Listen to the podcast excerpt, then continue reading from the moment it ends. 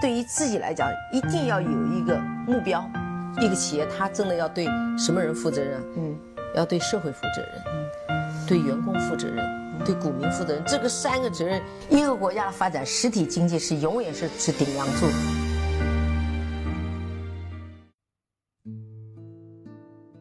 各位好啊，给你一个真实生动的格力电器，我们给的比你要的多。今天呢，我们也没有什么主题，我就想我们唠唠闲嗑吧。看雪球的时候呢，这几天看到几篇比较有意思的帖子，也给大家稍微分享一下啊。有一位网友呢叫流水白菜，我在节目中也多次的提起过他。他呢是对保险行业研究的非常资深的一位投资者。他今天是给了一幅图啊，我把这幅图呢也放在我节目的信息里，大家现在可以往下拉去看这幅图。它呢是有横竖两个坐标，那。纵坐标呢是收入，那横坐标呢是你的年龄。那一般来看，随着你年龄的增长，你的收入呢慢慢的会啊。但是呢，它给了三条曲线，第一条呢红色曲线呢就叫吃青春饭，就是说他在入行的非常短的时间内就会达到收入的最高峰。从那个时候呢再往后，那它随着容颜颜值不够了之后，它就会一路的再往下跌。那所以它如果是按照青春饭的这种吃法来看，它到后面一定是越来越不咋地。那第二条呢，中间这条线呢，就是一般工作者的呃劳动和年龄的关系。那从我们刚刚入职到职场里面有了一定的积累，开始担任了更重要的岗位和角色，那我们的收入呢会慢慢的去升高。另外呢，到了一个稳定期，比如说三十到四十岁，你的收入呢会持续的呃微微的增长，但是呢它保持一个非常平缓的态势。但是呢，到了一个人四十五岁或者是五十岁的时候，他的收入会随着年龄的增长而慢慢的去下降，对吧？因为他可能很难再去像年轻人一样的去拼搏、去提升、去有更大的职场的上升空间。这个我们都能都应该能理解哈。呃，有一条线呢，就是投资这条线。就是当我们开始的时候呢，它随着年龄的增长，你的收入甚至是负值的，那就是说你会要去交一些学费，甚至会经历一些呃惨痛的这种呃爆仓啊，包括亏损啊这样的经历。但是呢，当你过了一个临界点的时候，你会发现你的亏损呢会慢慢的变少，哎，你的呃那个投资的回报收益呢会由负变正。当你又跨过了一个。临界点之后呢，你会发现你开始慢慢的去赚钱了。那这个时候，它和你的年龄就是一个绝对的正比关系了。当时你已经掌握了相对比较靠谱的投资的方法，很多的时候，你的投资的收益，好公司和时间是成朋友关系的，是成正比例关系的。那所以他也说，如果你想投资赚更多的钱，不但要掌去掌握更。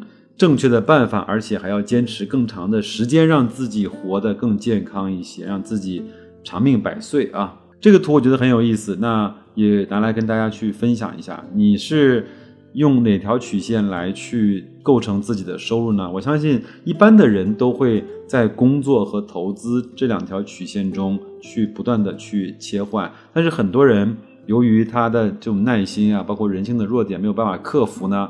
他投资的这个曲线就很难从由负来去转正。如果他一直也没有找到一个合适的投资的方法和纪律的话，那他也很难他的投资收益和他的年龄成为一个正比例的关系啊。这是第一件事儿。那第二件事儿呢？昨天是看到了公告啊，格力呢终于确定了它分红的时间啊，八月五号我们将会就是下周一嘛，我们将会正式的拿到我们在二零一八年。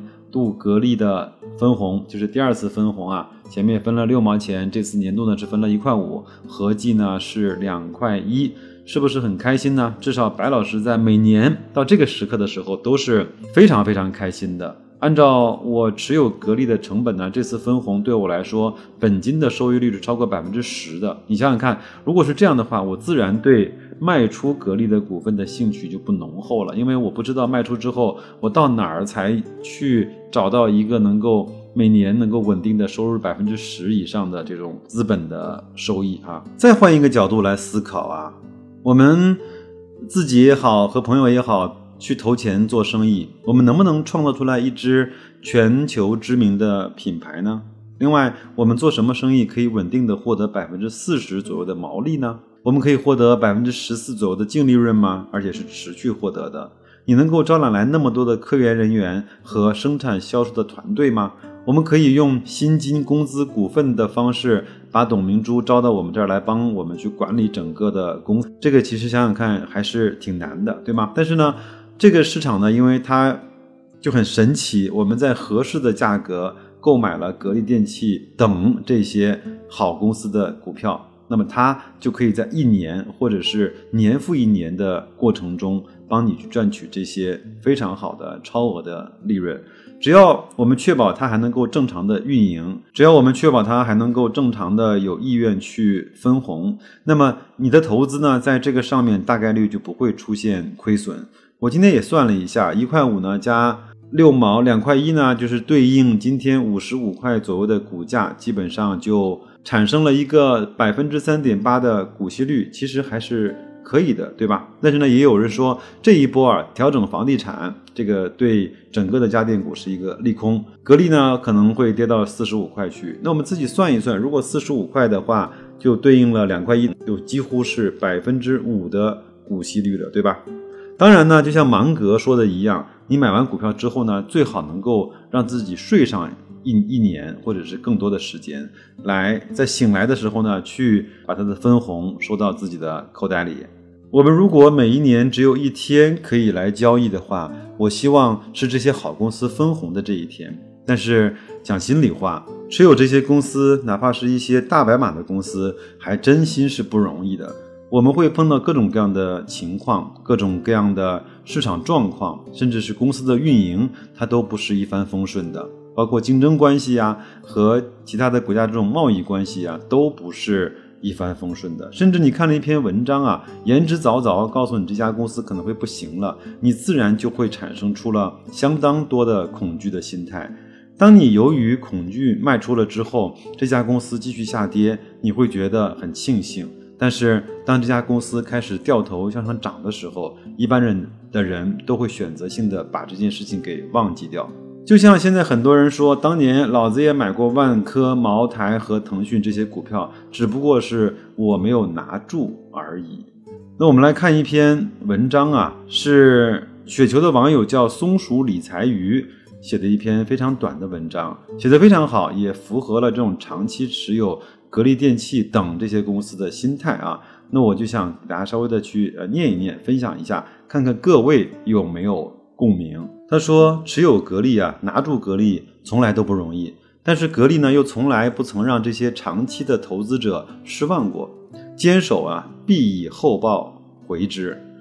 有几个方面，他也给我们举了举例子啊。他说：第一，空调的天花板啊，说了十年了，打脸了一年又一年。黑子不撞南墙不回头的本色，为黑而黑，一天不黑反而不习惯。”第二，正在徐徐的开始布局，在黑子口中已然失败，不多元化就要吐槽天花板，一多元化就要嘲讽不好好做主业，一天到晚搞那些有的没的。第三，稍微晚些分红就黑啊，账上一千亿资金是假的，财务造假，所以拿不出钱。线上销量一落后，不跟随降价，然后呢就黑日落西山，市场份额大幅减少。当然销量上去，黑子也。不承认，毕竟那些都是假的。第五，举报奥克斯就黑，不遵守市场规则，别人造假虚标是别人的事儿，与你何干？别人愿意打假疫苗、吃假奶粉，那是别人的本事，你没有本事就不要唧唧歪歪。第六，天气一凉，格力就爆雷了；天气炎热也是爆雷，因为曾经凉过。第七，董明珠啊，一天跑一个地方，就是为了多增加营收。但是呢，在黑子眼中，董做什么都是错的。一开口，他们就说我不听，我不听，就是不听。你在骂人。总之，持有格力的每一天都不是那么顺利的。网上充斥着各种各样的负面消息，而且多是毫无逻辑的，什么都能拿出来黑。只是因为格力不搞市值管理，全心全意的为投资者创造利润。他这篇文章写的也很有意思啊，像一个。小小的愤怒青年一样，是吧？但是持有了格力电器长时间以来，确实是发现无论是公众、个人、散户、机构啊，对这家公司还是多多少少会有一点点偏见。这些偏见呢，一个是因为董明珠她的这种雷厉风行，她的这种特立独行；第二个呢是确实这么多年以来，格力一直在聚焦空调产业。那呃，凡是这样的产业，它就就一定会去想到天花板，想到和房地产这种挂钩的关系。但是没有人愿意去更多的去了解或者去深究格力现在在整个的整个的制冷行业，包括公用配套的行业，还有冷链行业、净水行业，还有这种呃大型的特种空调行业所发挥的别人都没有办法去取代和比拟的这种作用啊，所以。安心持股不容易，我们如果能够过这一关，我们离成功的道路就会又近了一步。那我们就一块儿提升自己的修为吧。最后呢，做一个小小的预告，下一周呢，白老师会带着家人孩子呢出去转一转，当然我会带上我随身的。录音的设备，但是我不知道整个行程会不会有时间，会不会有更多的时间给我去准备素材，给大家去准备节目。那如果我更新不够及时的话，也请大家能够原谅，好吧？我也尽可能把旅途中的一些所见所闻，还有一些读的文章和书籍和一些思考，呃，按照长话短说的方式给大家做一个分享，好吧？那就这样，祝各位下一周啊投资愉快，再见。